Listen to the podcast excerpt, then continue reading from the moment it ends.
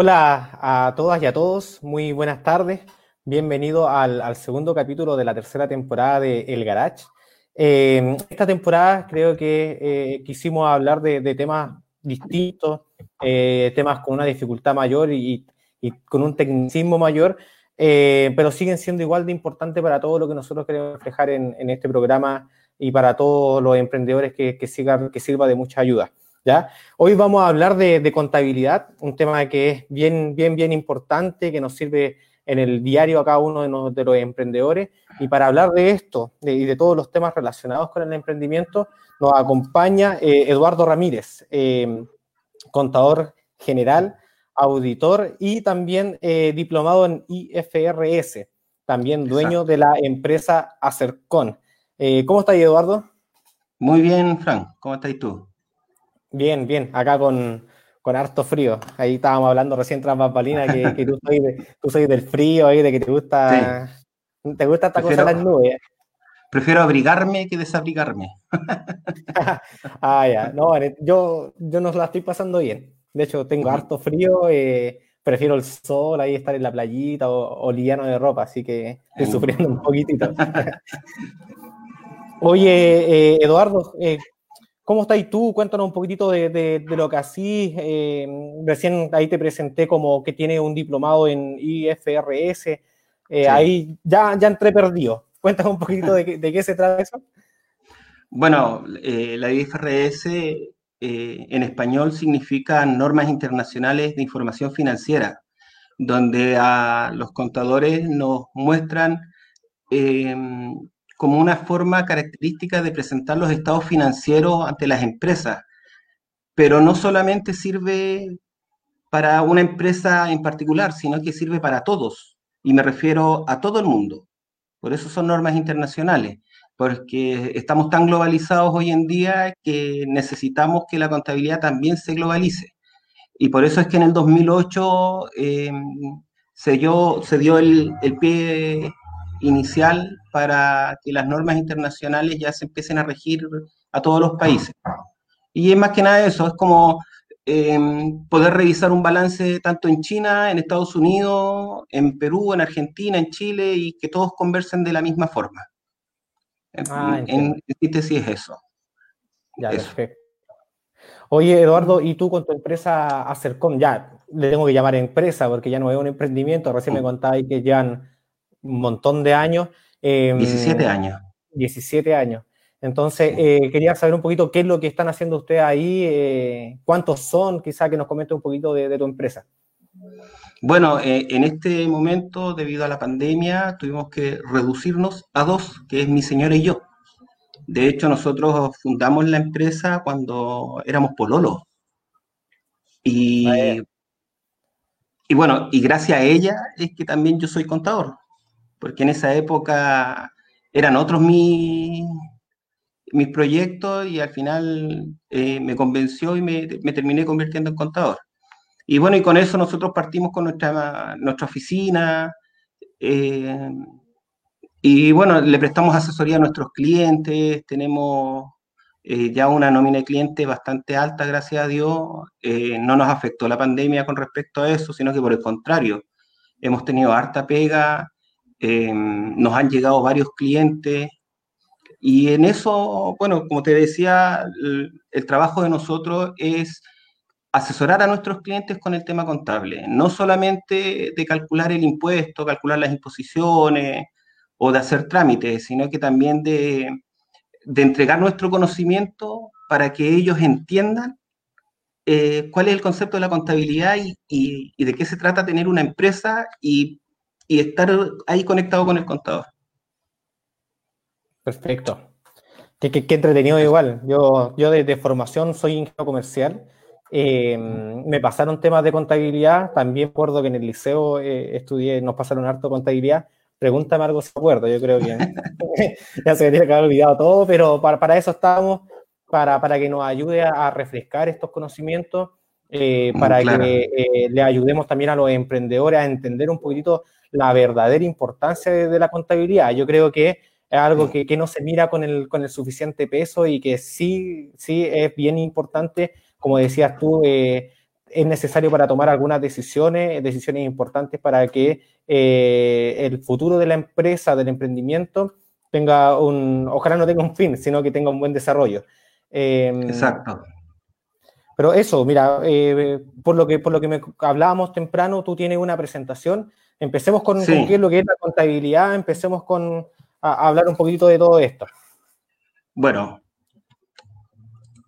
ahí va la presentación. Bueno, la, la primera pregunta, ¿qué es lo que es o qué es la contabilidad? En, sí, ah, ¿qué me pasó? Perdón. Ops. Ahí sí. No, se me perdió. Ahí. A ver. Se perdió la, información. Ahí viene, ahí viene, viene, lento. viene por venía, Lento pero seguro, dicen. Exacto. Bueno, la contabilidad es una disciplina que, que ayuda a las empresas a tener conocimiento sobre su información financiera. ¿Ya? El objetivo de esta misma es proporcionar la información de confianza sobre los resultados que tiene la empresa, ¿ya? En un periodo determinado. Asimismo, también sirve para que ellos sepan cómo administrar su negocio, para que puedan tomar decisiones y de acuerdo a esa información puedan llevar eh, su empresa a un mayor éxito. Ya, perfecto. Ya, por tanto, es muy importante la contabilidad en los emprendedores. Muchas veces los emprendedores, eh, me ha pasado en ocasiones que me dicen, no, es que yo no tengo una empresa. No, pues le digo yo, ustedes son una empresa. Y entonces, como empresa, ustedes tienen que conocer la situación en la cual se encuentra su empresa, para saber dónde tienen pérdida, dónde tienen ganancia, por dónde están ganando, y también brindarse información clara y concisa. ¿Y por qué oportuna? Oportuna porque en base a eso ustedes van a saber qué es lo que tienen que hacer a futuro en un corto plazo con su empresa. ¿Ya? Esta información también se requiere para los impuestos los, y los créditos bancarios muy importante, porque en base a tu información contable es que los bancos te pueden a ti eh, generar mayores recursos. ¿Ya? Y por último, obviamente... yo me, ¿Mm? me, he dado cuenta y he escuchado harto que los emprendedores cuando quieren ir al banco, quieren solicitar un préstamo, quieren pedir un crédito, eh, el banco les pide esta, estos informes contables o, o, estos últimos balances generales a veces para, para, saber cuál es la solvencia también del, del, negocio y ahí de alguna forma sacan como este cálculo eh, de, cómo, de cómo y cuánta plata entregarte también. Claro, normalmente los bancos te piden balance, estados financieros o estados de situación financiera. ¿Ya? Y con eso ellos pueden proyectar la información para ver qué es lo que ocurre en el día a día de la empresa. ¿ya? Y en base a eso, obviamente, van a ver qué, qué tan solvente es la empresa y, y cómo pueden ayudar es lo mismo. Mm, hay que también tomar una diferencia, como eh, del punto de vista contable, es de qué es lo que es ser un emprendedor, pero contablemente hablando, ¿ya?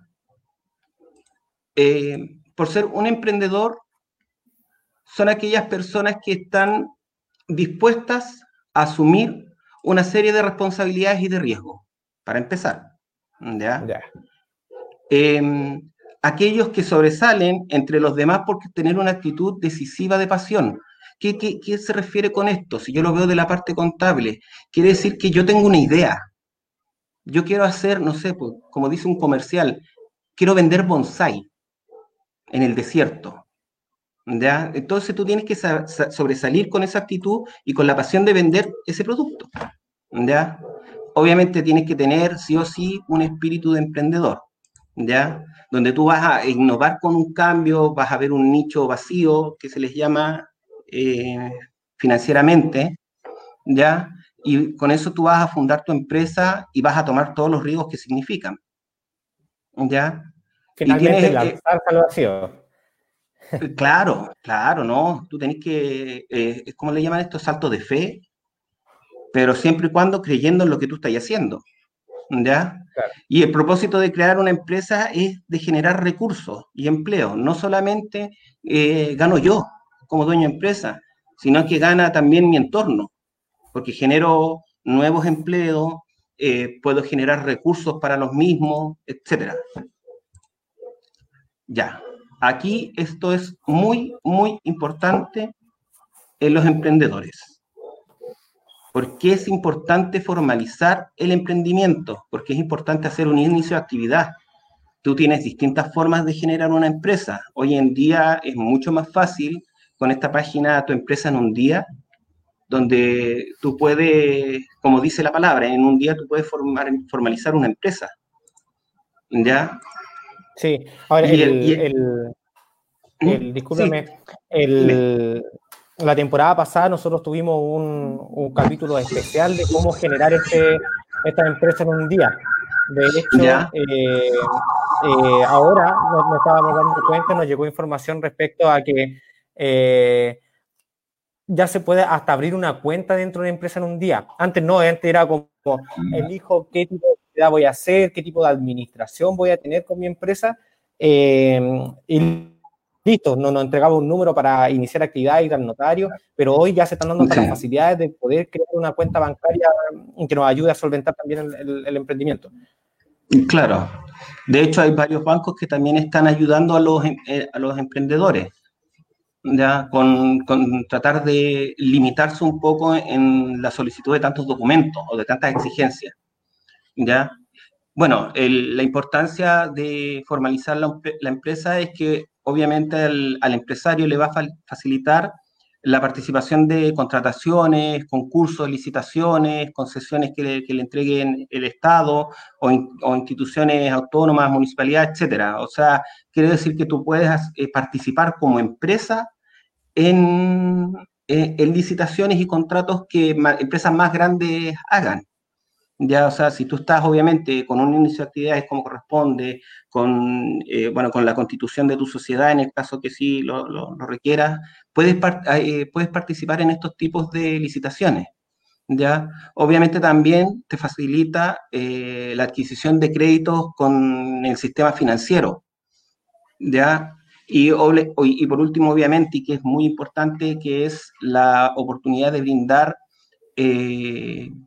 nuevos trabajos, eh, beneficios laborales, eh, que en este rato es bien, bien necesario. O sea, por lo que estoy entendiendo, eh, el contador finalmente tiene una directa relación constante con el Servicio de Impuesto Interno, ¿cierto? sí, de hecho nosotros tenemos que asesorar a nuestros clientes con respecto a las leyes tributarias y cómo se deben de cumplir. ¿ya?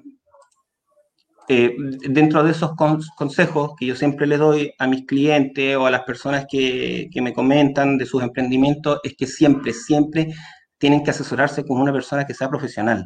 No con el vecino de al frente, no es que a mí me contaron, no es que a mí me dijeron, no. Ustedes siempre tienen que ir directo, porque si tú estás enfermo, tú no vayas a ver a un mecánico, tú vayas, a ver a un doctor, ¿o no?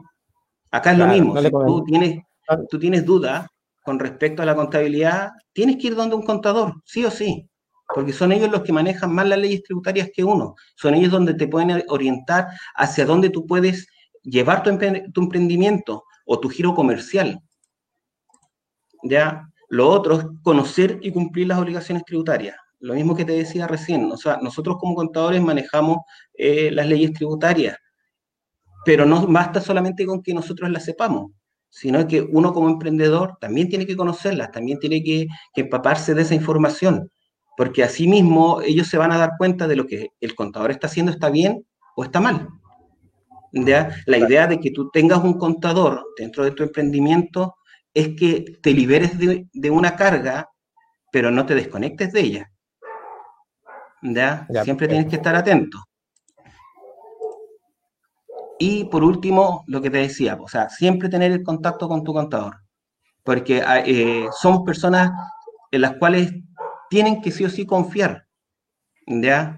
Pero eso no significa que confiar sea eh, llamarte una vez al mes para pagarte el impuesto, no. O sea, tengo dudas, ¿sabes qué? Mira, me llegó este documento, ¿cómo lo puedo hacer? Eh, se, se, está por terminar el mes y hay que hacer aceptación de facturas, que muchos contribuyentes no, que desconocen el tema de la aceptación de los documentos. Entonces, me sirve, las acepto, las aceptas tú, ¿cómo lo podemos hacer con estos documentos? ¿Me entiendes? Y así puedes rebajar más impuestos o rebajar menos impuestos. ¿Ya? Bueno, y por último, tenemos los tipos de impuestos que hay acá en Chile. ¿Ya? El más conocido que es el IVA. ¿Ya? El impuesto eh, al valor agregado sobre las ventas. ¿Ya? Eh, este impuesto, eh, muchos clientes a veces me preguntan o personas me dicen, hoy no, es que yo no quiero pagar tanto IVA este mes. Y yo le digo, pero que usted no paga IVA. De hecho, ninguna empresa en Chile paga IVA. Y todos me dicen, ¿pero por qué? Porque el IVA no lo paga usted, el, IVA se lo paga a su cliente. Lo que ustedes hacen es retribuir ese impuesto al Estado, pero es el consumidor final el que paga el IVA. Así que ojo con eso. Nunca uno tiene que considerar el IVA dentro de, la, de las arcas propias. ¿Ya?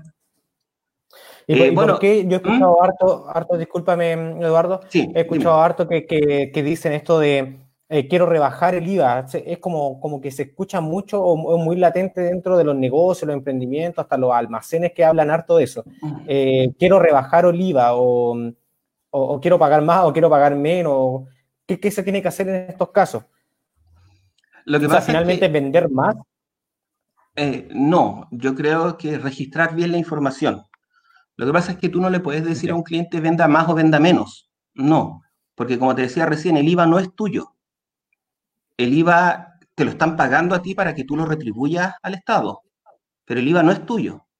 Lo que pasa es que uno tiene que tener como un orden un poco más, más claro de cuánto es lo que, está, lo que ingresa eh, a la caja y cuánto es lo que sale en las compras que tú estás haciendo. Lo que te tienes que preocupar es del movimiento en sí, de cómo generar utilidad. No de cómo pagar más o menos IVA, no. Tú tienes que preocuparte de generar utilidad en tu empresa. El IVA tú lo tienes que tomar aparte, porque el IVA de hecho ni siquiera es un gasto, es un pasivo. O sea, ya ahí me estoy yendo como para una parte más, más técnica. Pero como te digo, eh, eh, el IVA tanto es un pasivo como un activo, entonces no, no son ni ingreso ni gasto. ¿Ya? Porque dependiendo del tipo de IVA, que tienes el IVA de crédito fiscal y el IVA débito fiscal. Entonces tú tienes que preocuparte de generar ingresos en tu empresa y pagar el, IVA que corresponda porque el IVA te lo están pagando. ¿Entiendes? Sí, súper. Oye, Eduardo, justo tocaste dos temas que me dijiste que me estoy yendo al tema más técnico, pero creo que igual es importante que, los emprendedores conozcamos un poquito de, esta terminología. Eh, ¿Qué es lo que es un activo? ¿Qué es lo que es un pasivo? Bueno, los activos son ingresos que tiene la empresa, pero eh, que son, es como información que tú tienes como empresa por la cual tú puedes vender. Por ejemplo, eh, un activo claro es la caja, ¿ya? Donde ahí tú registras la información de cómo tú cargas o, eh, abonas los saldos que tiene la caja, que es la plata que te ingresa y que te sale. Y el pasivo son todas las deudas que tú tienes. Por ejemplo, un pasivo más, eh, muy conocido son los préstamos bancarios a corto plazo. ¿ya? Ahí tú registras la información del préstamo que tú solicitaste. Y después tienes los ingresos y los gastos. Ya, obviamente los ingresos tienen, eh, lo que pasa es que ahí ya entraríamos más profundo, donde entraríamos con la, eh, los registros de partidas dobles. O sea, yo por un lado hago el registro de un activo y por el otro lado hago el registro de un ingreso. Y así sucesivamente, el registro de un pasivo con el registro de un gasto. ¿Ya? Y ahora retomando... Ya, pero por lo que voy entendiendo... ¿ya? sorry, eh, solo como voy entendiendo y, como que voy relacionando de que finalmente los activos son todos los ingresos, todo lo positivo, llamémoslo así, que va hacia la empresa, y los pasivos en este caso son como todos los ingresos, gastos, ingresos, eh, ¿También ingresan acá las pérdidas? No, porque son pérdidas. Ya, e-, ese es un, tema, un tema que lo, tiramos para el lado. Claro. Ya, perfecto. Ahí, nos va quedando un poquito Pero más, la, la, idea es como por ahí. ¿Ya? Eh, bueno, pasando del impuesto del IVA, eh, los otros impuestos que también tenemos acá en Chile es el impuesto a los tabacos. Ya normalmente ese tratamiento de impuestos eh, solamente está relacionado de forma interna con, con Chile Tabacos en este rato. ¿Ya? Y los distribuidores de, tabaco, que ellos tienen este tratamiento de impuestos, no es para todos, ¿ya? Lo mismo pasa con el impuesto a, las bebidas alcohólicas, las analcohólicas y productos similares, ¿ya? Que estos son eh, el, el IABA, ¿ya? Eh, también este tipo de impuesto que, que tiene un promedio entre el 10,5%, eh, si no me equivoco, hasta un 30%, va dependiendo del producto. ¿Ya? Y también es un tratamiento más para eh, las comercializadoras de este tipo de productos. ¿ya? Acá también, bueno, no, no, no, está puesto, pero también tenemos ese tratamiento para el impuesto a la carne, para el impuesto a la harina, ¿ya? Y después tenemos los impuestos que realmente las empresas pagan, que son los impuestos a la renta, ¿ya?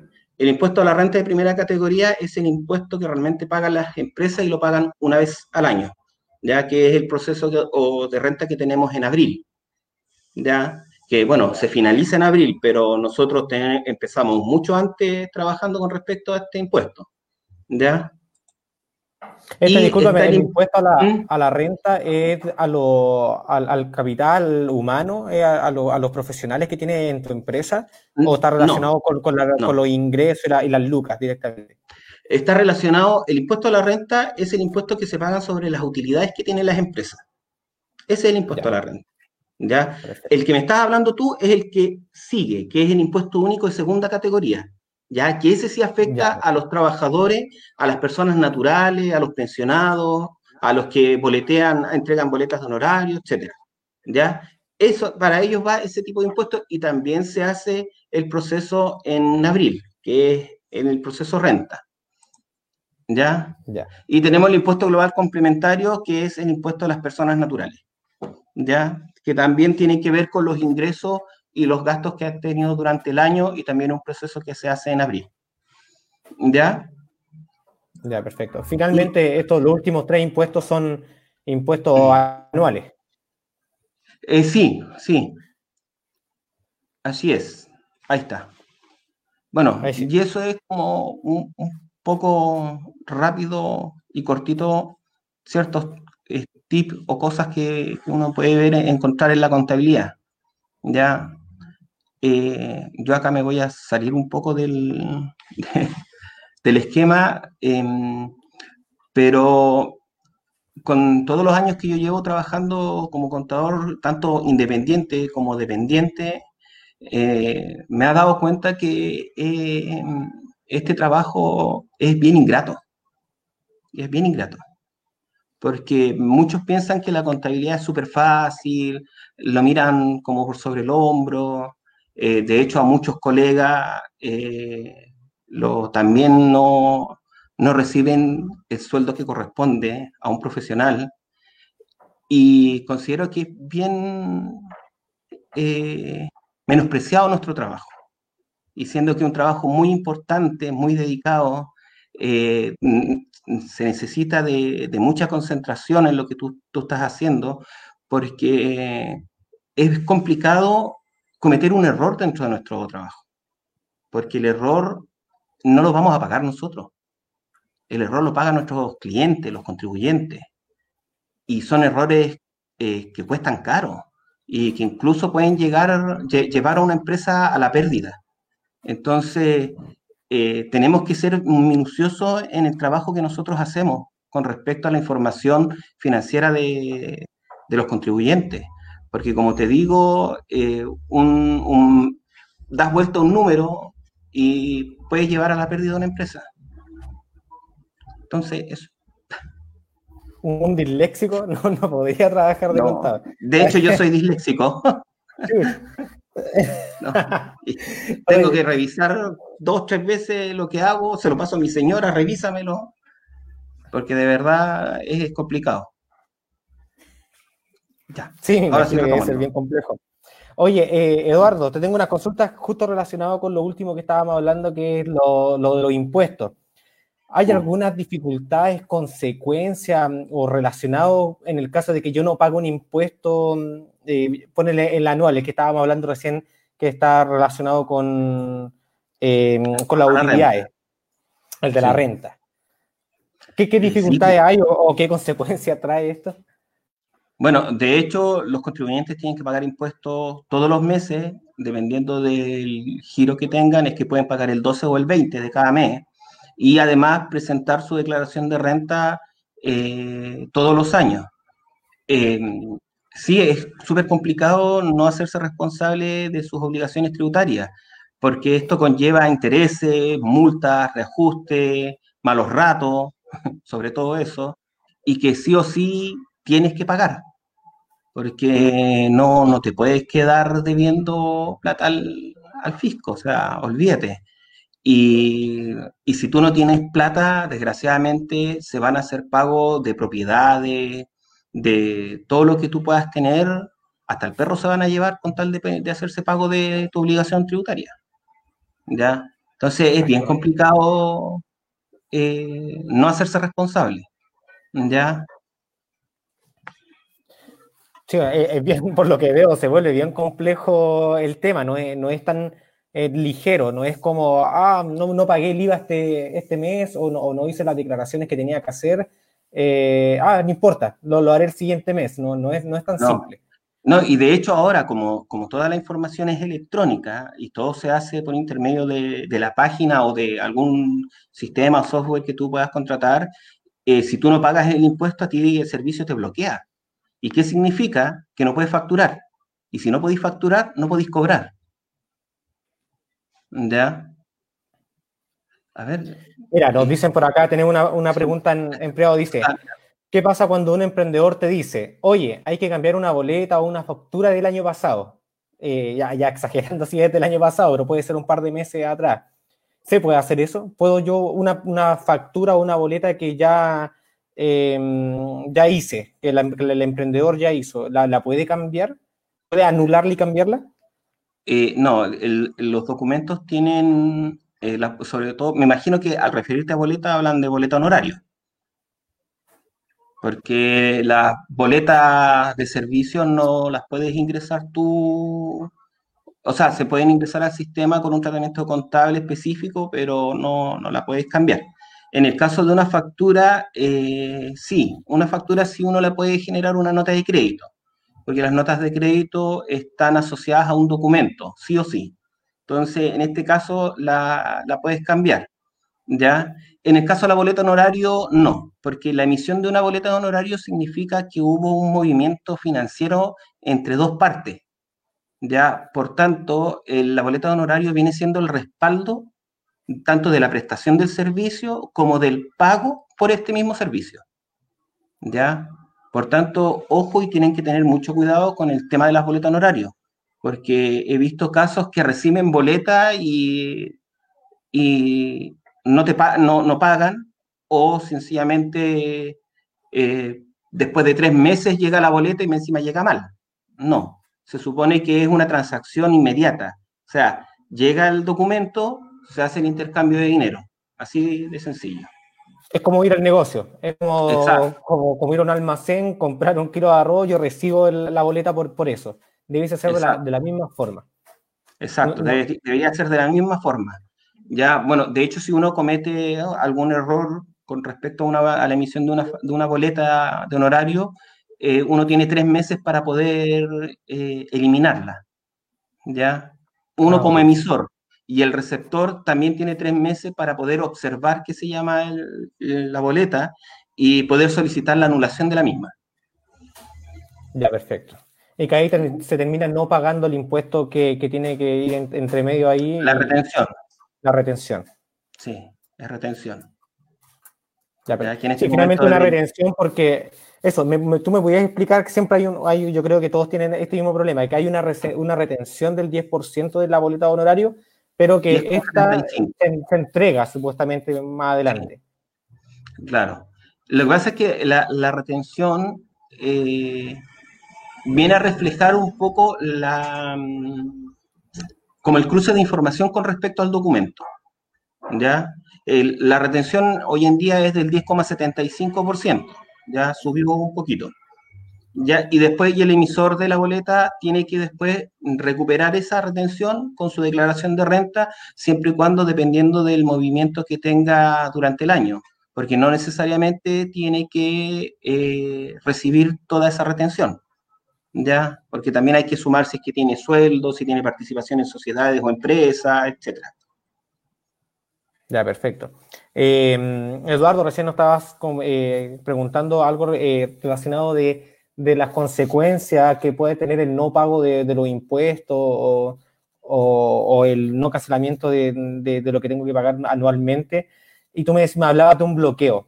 Em, ¿Cómo me saco ese bloqueo de, o el bloqueo que le hacen a mi empresa? ¿Cómo lo puedo hacer?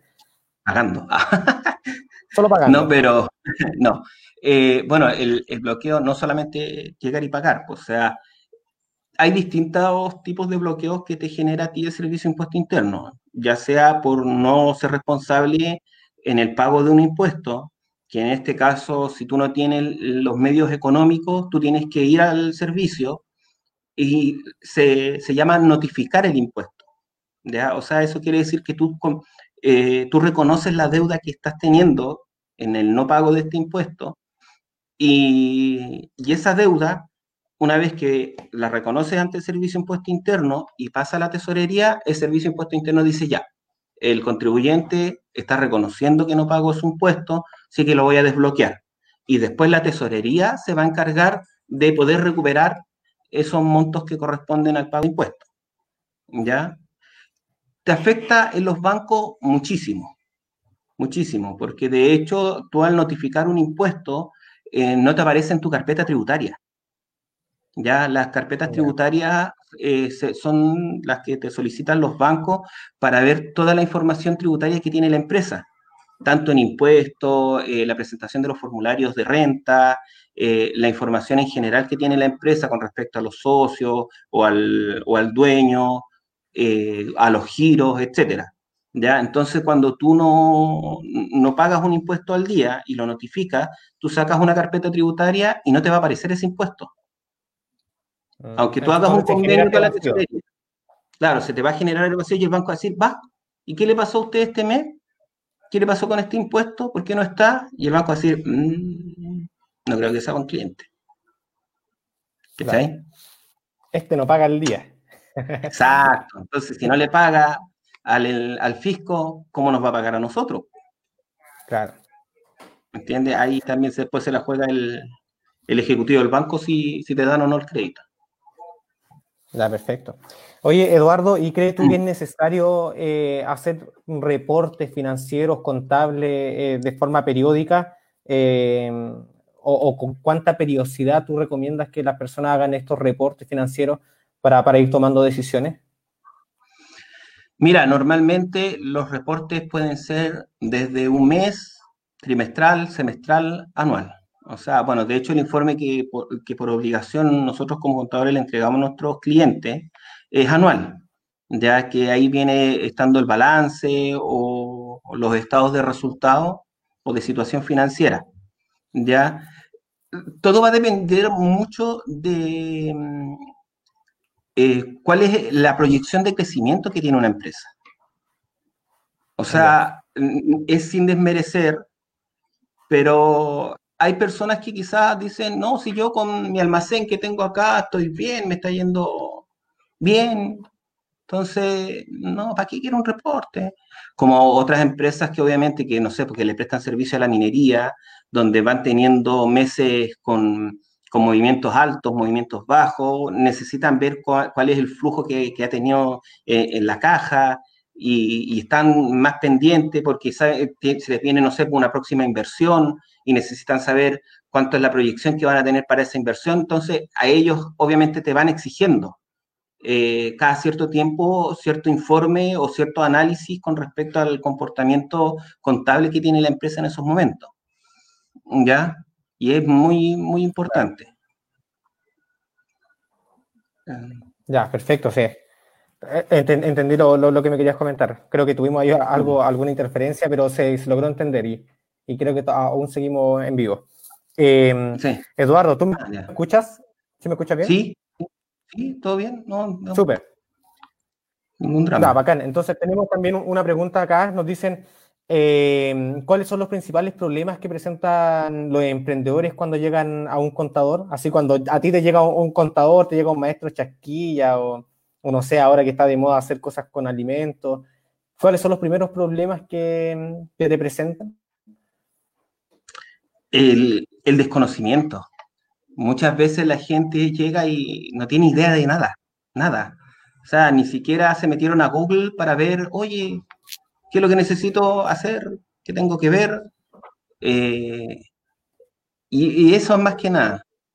Em, bueno, la, idea obviamente de nosotros es tener que orientar al, al, futuro cliente o al contribuyente y, y, decirle cuáles son los pros y los contras que tiene en ese momento. Y también hacerle ver cuál es su proyección. La proyección es muy importante en cualquier tipo de emprendimiento, ya sea pequeño, mediano, grande, aunque yo siempre le digo a mis clientes que no hay emprendimientos pequeños, o sea, uno siempre tiene que pensar en grande. ¿ya? Por tanto, es muy importante siempre estar pendiente eh, de todos los temas tributarios de su empresa. Y bueno, también me han llegado casos de repente de, personas que han cometido errores gravísimos.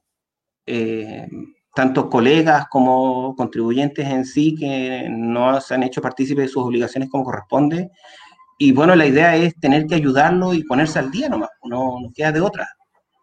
¿Ya? Y es eso. Súper, súper. Yo creo que, que, no, no, ha estado quedando súper clarito, Eduardo, lo que nos ha estado comentando, lo, lo, que es este mundo nuevo de la contabilidad.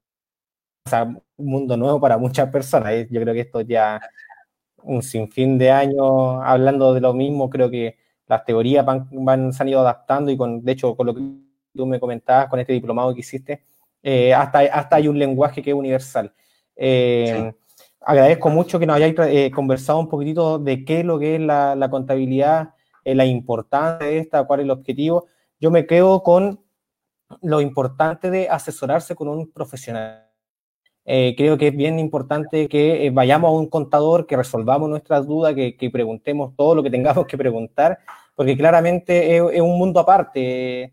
Eh, tienen un lenguaje distinto, hablamos de, empezamos con activo, pasivo, que yo creo que es lo más normal que conocemos, pero después nos vamos a, la doble partida y ya, ya me hice guaguita, ya me hice una bolita, no, no sabía de, de qué estaba hablando, así que eh, es un mundo la contabilidad que agradezco mucho que, que nos hayas venido acá a, enseñar un poquito de, de, qué es lo que se trata. Eh, mira, me, están acá solicitando eh, que tenemos otra pregunta donde dice, ¿nos puede explicar cómo un emprendedor se relaciona con el, con el contador? ¿De qué forma? ¿Cuál, cuál es el método?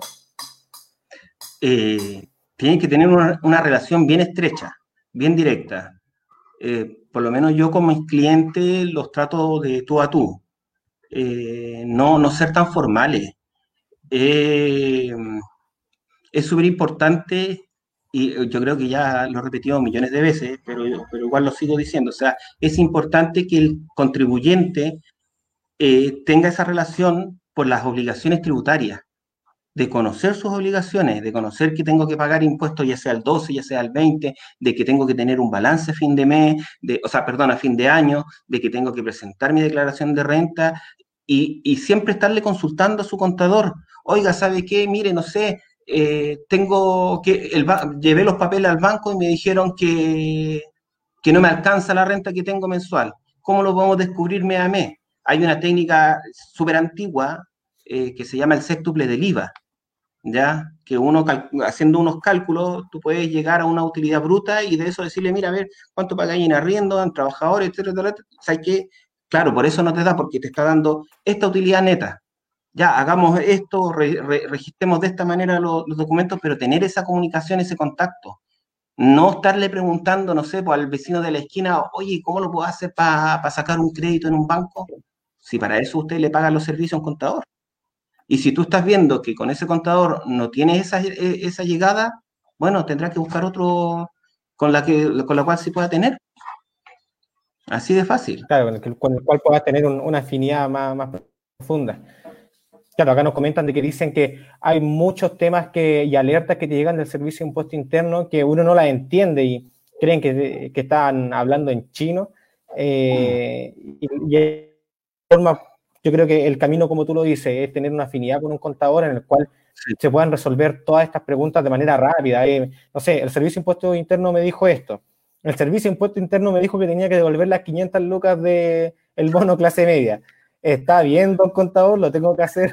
Eh, ¿Usted registró en la casillera donde salía cero? ¿Registró sus ingresos del mes anterior? No, devuélvalo entonces. Si sabía que tenía que registrarlo. No, es que no sabía. ¿Y por qué no me preguntó?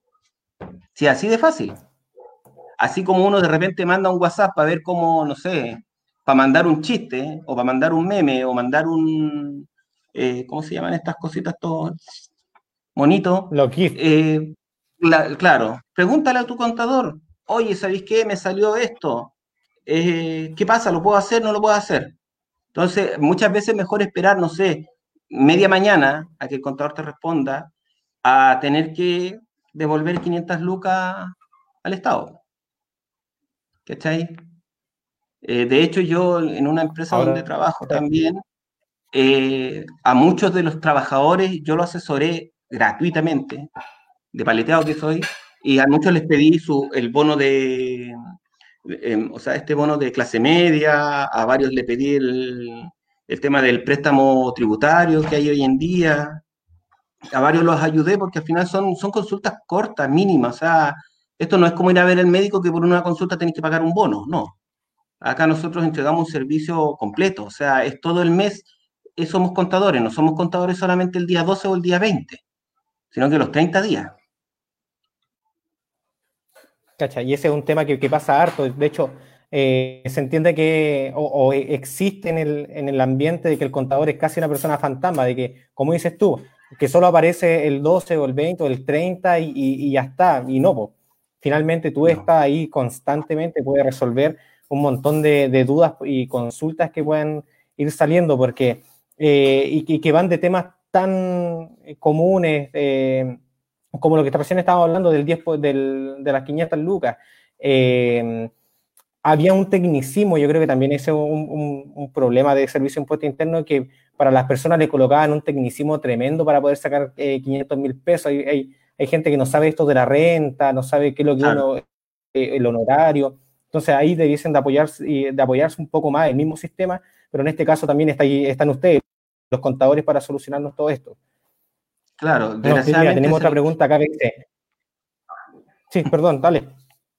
No, es que eh, lo que te iba a decir, desgraciadamente el Servicio de Impuestos Internos a veces no, no, nos entrega la información como nosotros quisiéramos recibirla, producto de, de lo mismo que no, no, tenemos el conocimiento técnico de ciertas cosas y palabras que quizás para las personas que están como más, más vinculadas al área de las finanzas, porque no solamente los contadores, de hecho, eh, tú me dijiste que eras, era ingeniero comercial, nosotros somos prácticamente primo en segundo grado, ¿ya? Entonces, eh, claro, quizás para nosotros que estamos en el área de finanzas hay palabras que se nos hacen más comunes. Entonces, tenemos que también nosotros ver que si no nos están entregando la información como nosotros la entendemos, averigüemos, consultemos, ayudémonos con otras personas, así de fácil. Ya, la pregunta que me ibas a decir. Dice acá eh, que si tú crees que que la, profesión esta genera desconfianza, porque ah, hay una, una, imagen de que los contadores son, acá no, lo quería decir, pero dicen son como los hueones truchos, como que siempre andan ahí haciendo estos chanchullos. ¿Cree que todavía existe esto en el, en el común? Eh, mire, yo creo que la desconfianza siempre va, eh, bueno, siempre ha existido con respecto a nosotros, ¿ya? Pero eh, habemos algunos contadores que tratamos de eliminar ya esa desconfianza con nuestros clientes, de entregarles la confianza. O sea, la confianza no solamente eh, uno la tiene que ganar por, por sí solo o, como por, no sé. Eh, lo que pasa es que para mí es bien complicado hablar de este tema, ¿ya? Porque por ser cuando un médico atiende a un paciente, uno ya entra diciéndole, buenas tardes doctor, ¿cómo está? Pero cuando viene un cliente para acá, eh, no, nadie me dice, buenas tardes contador, ¿cómo está? ¿Entiendes? Ahí ya tienes una diferencia mm. de cómo tú tratas a la gente según el título. ¿Ya? Desgraciadamente yo no puedo hablar por eh, colegas que hayan hecho cosas que no correspondan. ¿ya? Eh, desgraciadamente hay que ver en qué situación estaban, qué fue lo que pasó, pero lo, más importante de todo es que para que esto no pase, más que generar una confianza o desconfianza con un, con un contador, tú tienes que estar preocupado de tus obligaciones. Porque claramente un contador puede llegar, no sé, te puede robar por intermedio del formulario 29 y tú no te vas a dar cuenta. Pero si tú te instruyes, si tú revisas las cosas que, el contador te hace, tú te puedes dar cuenta a tiempo de decir, oye, ¿qué está pasando acá? ¿Me entiendes? Entonces, al final la confianza tú las tienes que generar de esa forma, de estar ahí, de, estar pendiente, no, no de que nosotros seamos, como recién dijiste, que seamos trabajadores fantasma, que aparecemos solamente para, cobrar el IVA. No. E, esto es por ambas partes. Ya es lo mismo que, no sé, pues si tú llegas y dejas el auto en la calle con las llaves puestas y el motor encendido, tú vas a esperar que alguien de buen corazón te diga, oiga, le van a robar el auto. Acá es lo mismo. O sea, tú no puedes dejar las llaves puestas porque sabes que te van a robar el auto. Tú no puedes entregar la contabilidad y desentenderte y decir, ya, hasta el próximo, hasta el próximo 20, nos vemos. No. Acá es por ambos lados. Claro. Hay una responsabilidad compartida. Eh, sí, sí. Es por ser, no sé, nosotros llega el día 20, nuestros clientes nos pagan, porque yo tengo clientes que les dejo cargado su impuesto en el sistema y ellos hacen cargo del pago. Como tengo clientes que me transfieren y después nosotros entre el día 21 y 22 le enviamos los comprobantes para que vea que está pagado. Algunos nos piden, otros no nos piden, algunos ¿Entiendes? Entonces uno se tiene que, hacer el mea culpa y preocuparse y decir, ya, ¿sabéis qué? Le transferí a, mi cliente, no sé, como 900 lucas. ¿Me habrá pagado las 900 lucas en impuestos? ¿Iban las 900 lucas en impuestos? ¿Qué es lo que iban esas 900 lucas? A veces los clientes ni siquiera saben qué es lo que pagan en un formulario 29. No tienen ni idea. Y el formulario 29 se divide en varias partes donde hay distintos tipos de impuestos, donde uno paga retenciones y lo más importante, que pagan PPM paguen el PPM. Eso es súper importante. ¿Qué, es lo que es el PPM? El pago promedio mensual. Es un, pago que va relacionado con las ventas netas. Ya em, dentro de estas actividades que hemos tenido con respecto a la pandemia, eh, muchos, muchos beneficios tributarios se han hecho. Y uno de esos es despreocúpese. No tiene plata, no pague el PPM. Lo peor que uno puede hacer es no pagar el PPM. El PPM se formó con la finalidad de usarse como colchón para el impuesto a la renta. Entonces, cuando, por ejemplo, durante tu, todo el año, dentro de tu formulario 29, pagaste, eh, no sé, un millón de pesos en PPM, en total en el año. Y cuando tú haces tu declaración de renta, y ves el, eh, ves el tema de las utilidades que tuvo tu empresa y te dice, ¿sabe qué? Según las utilidades usted me tiene que pagar 500 lucas en impuesto a la renta. Ah, pero de veras que me pagó un millón de pesos, le devuelvo 500 lucas a usted. Y esa es la devolución que, se que reciben las empresas en, mayo. Ah, la devolución que reciben es el PPM que les sobró, porque de ese PPM ya se pagaron ellos el, impuesto a la renta y lo que te sobra te lo entregan. Por tanto, es muy importante que paguen el PPM. Si pueden pagar un poco más de lo que recomienda el Servicio de Impuesto Interno, mejor todavía. De hecho, las tasas, bueno, antiguamente, eh, antes de la, de la, reforma tributaria, el PPM variaba entre el 1 y el 3%. ¿ya? Ahora hay una, una fórmula, fórmula de cálculo que es mucho más, más, más complicado, ¿ya? Pero incluso he visto casos que te cobran el 0,25, el 0,1%, ¿ya? Pero lo ideal es que siempre paguen eh, sobre el 2% de ppm. Es, como lo, ideal. ¿Ya? Ah, pero en este caso acá el, emprendedor o el empresario puede decidir cuánto pagar de ppm. Mm, no. O sea, sí y no. Porque de hecho el servicio interno a ti te dice, según, eh, según un cálculo, te dice cuánto es lo que tú tienes que pagar. ¿Ya? Porque como así se ha visto casos que pagan, no sé, 0,25 pues o 0,5%, yo he visto casos que tienen que pagar un 11% en PPM. Y tú no puedes pagar menos de lo que te dice el Servicio de Impuesto Interno. ¿Ya? Ah, lo ideal es que tú pagues siempre un poco más de lo que el Servicio de Impuesto Interno te dice, pero menos no puedes. ¿ya? Porque si tú pagas menos, eh, ya ahí eh, em, incurrirías en un... Ay, se me fue la palabra. En una ilusión. Ya. Que no es lo mismo que una evasión. ¿Ya? La ilusión es cuando tú por desconocimiento cometes un error en el pago de un impuesto. ¿Ya? Entonces tú eh, no estás evadiendo el impuesto porque lo estás pagando, pero sí cometes una ilusión porque no te das cuenta o, producto de que, ay, es que en este rato no tengo plata, voy a pagar un poquito menos. No. Entonces eso hay que evitarlo. Ahí, se genera esto de que no estás haciendo un chanchullo, solo que no lo sabéis nomás, porque claro, que estás cometiendo un error porque no lo sabes más que nada. Exacto. Ya, pero igual es súper importante que las empresas paguen el PPM dentro de sus formularios 29. Eduardo, como para, ir cerrando, eh, hablamos todo, todo el, capítulo de, eh, de, cómo lo necesario que es un, contador para un emprendimiento, para una empresa. Pero, ¿cuál sería tu consejo en este caso para, para un contador que está recién saliendo de la universidad, un contador que está recién egresando, que, tiene todas las ganas de, de ser un, emprendedor también, porque lo que ustedes son, eh, empezaron así, pues hace 17 años empezaste ahí, gracias al llamado del amor con, tu señora, eh, fuiste es, eh, un, un, emprendedor de contable y ahora ya eres un empresario, pero ¿cuál es el consejo para estas personas que se están recién iniciando también y que quieren buscar este mismo camino?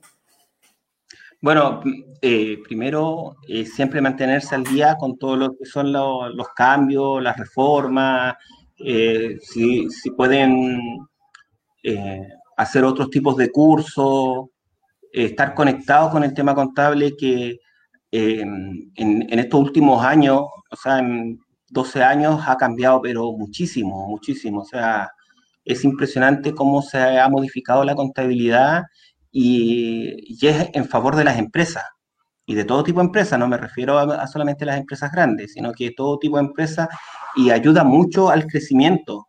Ya eh, tiene que uno ser muy perseverante, tener eh, hartas redes, conocimientos, conocidos, gente con la cual tú te puedes comunicar, eh, donde tú puedes también ver un poco del, del, valor que tú tienes como persona, de demostrarle a tus clientes, eh, bueno, yo tengo clientes, pero de años, de años. De hecho, el, cliente más antiguo que yo tengo, si no me equivoco, lleva 15 años con nosotros, que es prácticamente desde que empezamos con mi señora, ¿ya?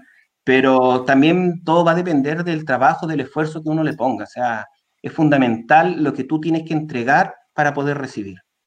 Y así tú vas a tener un crecimiento. No es algo rápido, ya en 17 años que yo llevo con mi señora, eh, hemos tenido altos y bajos por distintas situaciones, eh, los temas, eh, estos, los problemas económicos que, ha azotado el país, la misma pandemia. Entonces, tú puedes estar en la cresta de la ola como podías estar debajo, pero tenéis que ser muy perseverante y, y, demostrar harto, harto cariño por esto. Sobre todo, que te guste mucho la contabilidad porque de verdad que es algo muy hermoso, muy bonito, y que uno le puede entregar mucho conocimiento a la gente. Oye, y dentro de esto mismo, del cariño que tú nos estás comentando, ¿alguna anécdota que le queramos comentar a, a estos a esto iniciados, eh, contadores iniciados, con algo catastrófico, algo así ya fuera de, de serie que te haya pasado y que hayas tenido que solucionar? Algo así como eh, o sea, ¿no? Algo difícil, ¿no? Qué fome.